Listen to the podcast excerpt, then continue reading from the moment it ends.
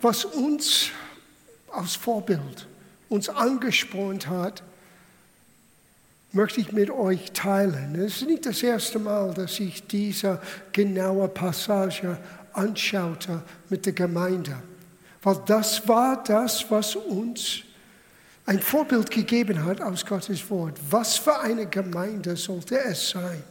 Jede Gemeinde ist besonders, jede Gemeinde hat seine eigene Kultur, seine eigene Tradition, seine eigene Prägung. Und es ist gut so, weil es gibt eine Vielfalt zu Gottes mannigfältiger Weisheit und seine, man sagt auf Englisch, Splendor, his Großartigkeit. Und jeder von uns bringt etwas Besonderes ein. Und für mich, weil seit Beginn an, als wir die Gemeinde begonnen haben, das war schon den ersten Sonntag im Oktober 1982, es war ein Ort für mich wie die Ort im Apostelgeschichte 11 und 13, auch später im 15 in Antiochia. Und es gibt einige besondere Merkmale von dieser Gemeinde, was ich sehe in euch, was ich sehe hier als Gemeinde, was ich sehe auch noch stärker an Formen ist. Und so erlaubt mir nur ein paar Minuten das mit euch anzuschauen. Weil ich glaube, das wird uns alle einen anderen Sicht geben über unser kollektiven Zusammenkommen. Weil Gemeinde ist nicht nur ein Ehepaar, die vielleicht Gott benutzt hat, das zu gründen. Wir sind Gemeinde. Wir alle. Und jeder hat seinen Platz. Jeder Glied ist wichtig. Jeder ist besonders. Und wenn einer nicht da ist, etwas fehlt, was so kostbar ist. Aber es ist wichtig, dass wir kollektiv wissen, wie die Reise geht, wie Gott uns führt. So lass uns das anschauen. Wir gehen zur Apostelgeschichte, Kapitel 11. Und da möchte ich beginnen. Ich möchte einen kleinen Teil von diesem Kapitel lesen, weil es hilft uns zu begreifen, was für ein Vorbild wir hier haben. Es gibt unterschiedliche Ortsgemeinden, die erwähnt sind im Neuen Testament. Sieben Briefe wurden Offenbarung, Kapitel 2 und 3, geschrieben an sieben unterschiedliche Gemeinden. Oder Paulus hat an verschiedenen Gemeinden, die Gemeinde in Korinth geschrieben, in Rom geschrieben. Aber Antiochia ist ganz einzigartig. Und wir werden herausfinden, warum. Ich beginne ab Vers 19 zu lesen, Apostelgeschichte 11. Fast alle Gläubigen waren wegen der beginnenden Verfolgung nach dem Tod von Stephanus aus Jerusalem geflohen und hatten sich über Judäa und Samaria zerstreut. Manche kamen sogar bis nach äh, Physien, Zypern und Antiochia. Sie erzählten aber nur den Juden von Jesus. Lediglich ein paar von ihnen, Männer aus Sippen und Karena, die jetzt in Antiochia lebten, verkündigten auch den Nichtjuden die rettende Botschaft von Jesus, dem Herrn. Der Herr wirkte mächtig durch sie und so wandten sich ihm viele Menschen zu und glaubten an ihn. Als die Gemeinde in Jerusalem davon erfuhr, schickte sie Barnabas nach Antiochia. Der kam in der Stadt und erkannte voller Freude, was Gott in seiner Gnade getan hatte. Barnabas ermutigt die Gläubigen fest und entschlossen, in ihrem Glauben an den Herrn zu bleiben. Er war ein vorbildlicher Mann, erfüllt vom Heiligen Geist und stark im Glauben. So begannen damals viele Menschen, Jesus dem Herrn zu vertrauen. Von Antiochia reiste Barnabas nach Tarsus, um Saulus auszuführen zu suchen. Wir werden ein bisschen weiterlesen einem Moment. Aber das ist die Begebenheit. Das ist schon mehr als zehn Jahre nach der Beginn der Urgemeinde in Apostelgeschichte Kapitel 2 aus der Heiligen Geist fiel. Und Jesus hat schon, bevor der Geist Gottes auf die Gemeinde fiel, gesagt, geh hin in alle Welt. Jerusalem, Judäa, Samaria und bis hin zum Ende der Welt. Aber die Gemeinde ist in Jerusalem geblieben. Für mich persönlich, es gibt Verfolgung, die wir erleben als Christen, ganz einfach, weil wir Christen sind. Aber es gibt einiges, was wir erleben, was wir selbst verursacht haben. Und ich glaube, das war eine Situation, wo die Gemeinde in Jerusalem so, es hat sich so kuschelig und wohl gemacht, dass alles so schön war und bequem. Die wollten nicht weitergehen. Und es blieb dort in Jerusalem. Und das schließlich hat ein Tür geöffnet und dann fing die Verfolgung an. Der Beginn der Verfolgung heißt das hier in Apostelgeschichte 11. Und das hat einige Menschen geführt zu dieser Gegend. Antiochia ist, wo wir jetzt wissen, ist die heutige Türkei. Oder diese Stadt ist die heutige Türkei. Und einige in Jerusalem kamen aus dieser Gegend. Der eine war Barnabas. Now, Barnabas hieß ursprünglich Josef. Er war ein Levit, ein Priester Gottes, der zu Jesus kam der sogar die Gemeinde viel Spende gegeben hat und die haben ihn umbenannt zum Barnabas, das heißt ein Sohn des Trostes, ein Sohn, der ermutigt.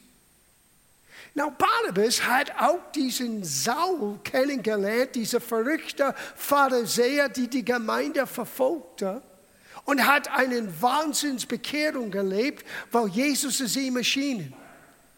Und es ist erstaunlich, dass Barnabas, nachdem er sah, was im Gange war in Antiochia, er wird merken, dass Barnabas ursprünglich aus dieser Gegend kam. Deswegen wurde er geschickt dorthin und er dachte an das, was er wahrscheinlich vom Saulus hörte, als Jesus ihm erschienen ist.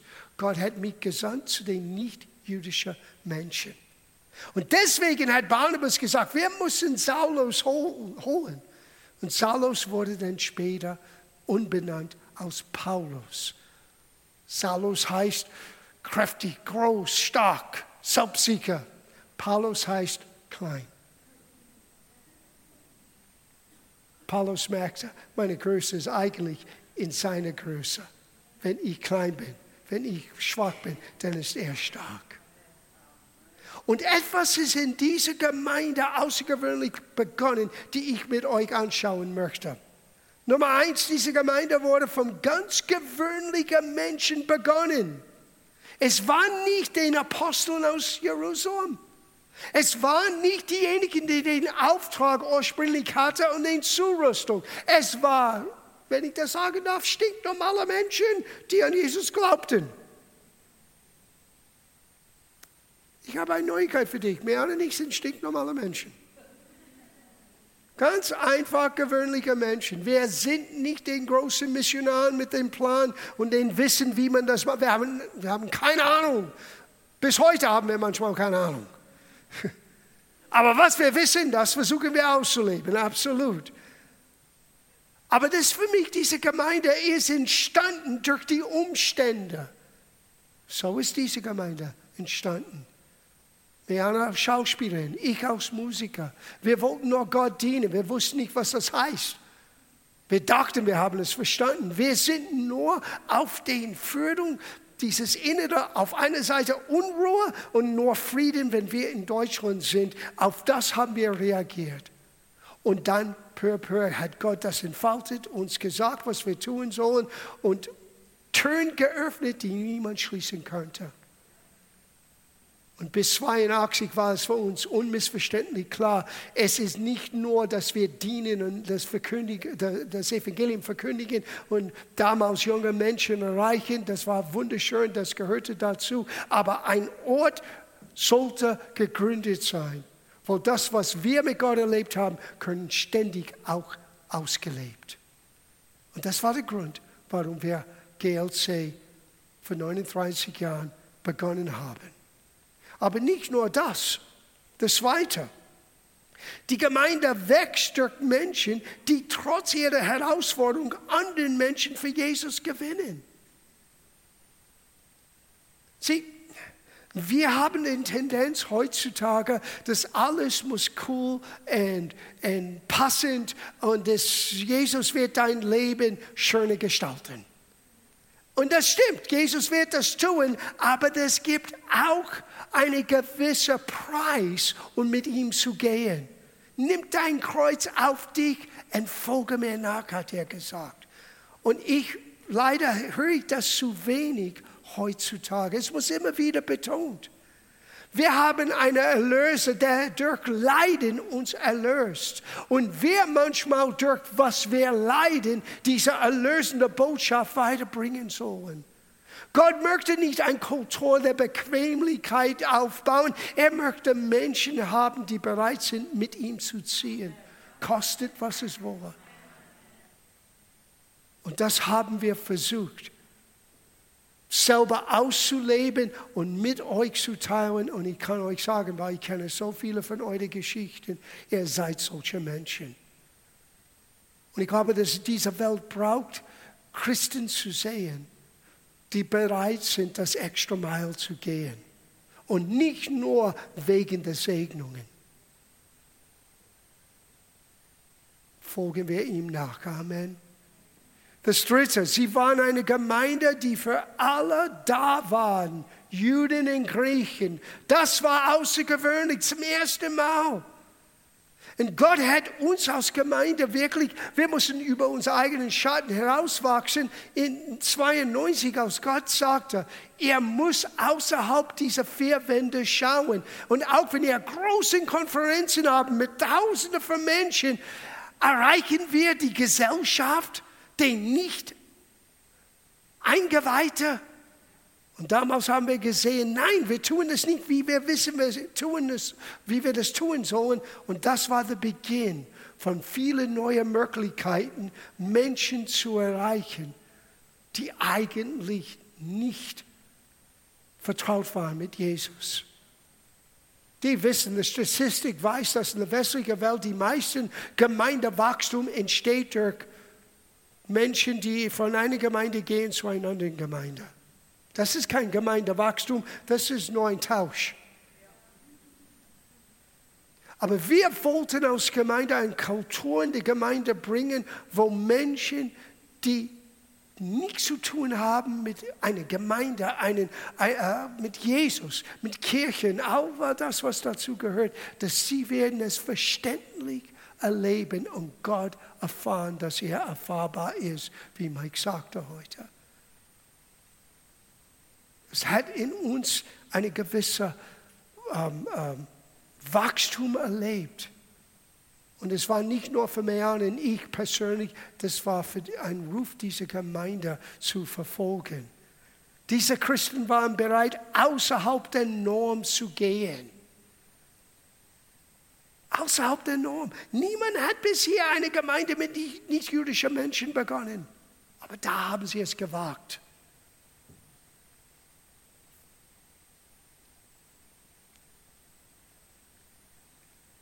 Sie lehrte dort ein ganzes Jahr. Wenn man liest in uh, Vers 26, es begab sich aber, dass sie ein ganzes Jahr in der Gemeinde beisammen lebten und eine beträchtliche Menge lehrten die Lehre von Gottes Wort. Es war nicht nur die Erfahrung, Jesus zu kennen, sondern wirklich durch die Lehre, junge Jesu, Nachfolge Jesu hervorzubringen. Das hat diese Gemeinde einzigartig gemacht. Und für mich das Schönste war der Charakter dieser Gemeinde. In Vers 26, in Antiochia wurde die Junge zum ersten Mal Christin genannt. Warum? weil sie haben sich benommen wie Christus. Das ist, was es wirklich heißt. Ein Christ zu sein heißt ein Nachfolger Christi, einen, einen ähm, wie sagt man, Imitator, einen ähm, äh, Nachahmer Christi. Wir sollten Gott nachahmen wie geliebte Kinder. Und so, wenn du Jesus nachahmst, dann wirst du aussehen wie ein kleiner Christ. Wow. Und hier bis dahin wurde die Gemeinde der Weg genannt. Es war ein neuer Weg. Aber da wurde diese Versiegelung gegeben. Wenn du an Jesus glaubst und du erlaubst, dass er dein Leben verändert, du wirst ein Mini-Christ sein, ein Nachfolger Christi. In dir sehen wir Jesus. Wow. Der sechste. Die waren großzügig. Die denkten nicht nur an sich selber. Das ist in Kapitel 11, Vers 29. Deshalb beschloss die Gemeinde in Antiochien, ihnen Brüder und Schwestern Judäa zu helfen. Jeder in der Gemeinde sollte so viel geben, wie er könnte. So, es war nicht gezwungen, es war nicht, es war nicht verkrampft, es ist nicht, dass ich das tun muss. Es war, wir wollen. Wir wollen helfen, nicht nur wo wir sind, wir wollen weiterschauen und das ganze Leib Christi ein Segen sein. Well, das ist für diese Gemeinde gültig. Ihr seid ein Segen für viele, viele Menschen. Und wir werden es nicht aufhören, wir werden es wachsen lassen. Das siebte Merkmal. Da waren verschiedene Dienste dort. Es war nicht alles auf Paulus und später Barnabas geschnitten. Viele Dienste wurden entstanden. Du liest das in Kapitel 13, Vers 1. Es waren aber zu Antiochien, der dortigen Gemeinde, etliche Propheten, Lehr, äh, Mehrzahl und Lehrer, Mehrzahl. Und es war in dieser Situation, wo Gott etwas Neues für diese Gemeinde und eigentlich für die ganze westliche Welt hervorbrachte. Es ist in Vers 2 zu finden. Als sie nun dem Herrn dienten und fasteten. Diese Gemeinde war eine Gemeinde, die Zeit in Anspruch genommen haben, Gott zu loben. Gott zu dienen, weil der Lobpreis ist das, was Himmel öffnet und Gott wohnt in der Lobpreis seines Volkes und die haben Zeit in Anspruch genommen. Du solltest wirklich verstehen, was Fasten vom Gottessieg bedeutet. Es ist nicht nur, dass du nicht isst, es ist, dass du anders lebst dass du teilst mit anderen, die bedürftig sind mit das, was du hast, dass du erlaubst, an den Menschen Anteil zu haben an deinem Leben, dass du nicht deine Augen verschließt zu deinem eigenen Haus und den Menschen um uns herum. Das hat Gott im Alten Testament gesagt. Er sagte, er isst gar nichts für zwei Tage und er merkt, dass er Hunger hat. Glaubt ihr, das ist der Fast, was mir gefällt? Was mir gefällt, ist, wenn du dein Brot brechst mit anderen. Was mir gefällt, ist, wenn du dich nicht von deiner eigenen Familie entziehst. Was für mich gefällt, ist, wenn du bereit bist, den extra Mile zu gehen. So Fasten schränkt es nicht nur ein in eine gewisse Tat, die du tust. Es ist dein ganzes Lebensstil. Und diese Gemeinde war eine Gemeinde mit Lobpreis erfüllt und bereit waren, anderen Menschen zu helfen, von ihr Leben, von ihrer Substanz, von ihrer Begabungen zu teilen, damit anderen werden geholfen. Das ist ein gefastetes Leben. Und der letzte Punkt, der neunte Punkt bei dieser Gemeinde, sie waren eine Gemeinde, die Menschen aussandten. Es war genau in dieser Atmosphäre, genau in dieser Gemeinde, wo es heißt in Vers 3, als sie nun dem Herrn dienten und fasteten, sprach der Heilige Geist, sondet mir Barnabas und Saulus aus für den Werk, zu welchem ich sie berufen habe. Da fasteten noch mehr und beteten noch mehr und legten ihnen die Hände auf und ließen sie ziehen. Diese Gemeinde sollte immer ein Ort sein, wo Dienste werden entwickelt, Menschen be, be, äh, äh, decken ihre Begabungen in Gott und den Ruf Gottes und wir geben Raum, dass sie nicht, oh Gott, wir wollen nicht eins weniger, nein, wir sehen das als ein Segen, dass wir Gaben freisetzen. Und einige bleiben hier in der Gabe dient der ganzen Ortsgemeinde, aber einige gehen weit weg. Pastor Stefan heute Morgen in Pakistan, weit weg. Und hunderte von Menschen haben an diesem Ort ein Fundament entdeckt und sind weitergezogen in den Orten, wo Gott sie haben wollte. Gemeinden sind entstanden, Werken sind entstanden, Mitarbeiter in Gemeinden sind entstanden, weil dieser Ort sollte wie damals Gemeinde in Antiochia sein. Das war unser Ziel. Wir haben nicht verstanden, wie das zustande kommen kann. Aber wir wussten für uns, das sind die Merkmale, die für uns wichtig sind. Und es ist mehr wichtig, das mit euch zu teilen, dass ihr begreift, it's not the Johnny Mayana Show. Es ist etwas, was Gott ins Leben gerufen hat für einen viel größeren Zweck als was wir auch hier erleben. Und wir, hier, wir erleben hier Wunderbares. Aber Gott möchte dich und mich benutzen, einen Unterschied auszumachen für Menschen, die Jesus nicht kennen.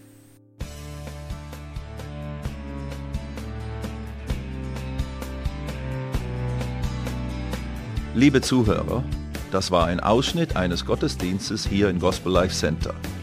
Auf unserer Website www.gospellifecenter.de können Sie die Notizen für diese und andere Predigten nachlesen und sich über die Arbeit von Gospel Life Center informieren. Wir wünschen Ihnen Gottes Segen.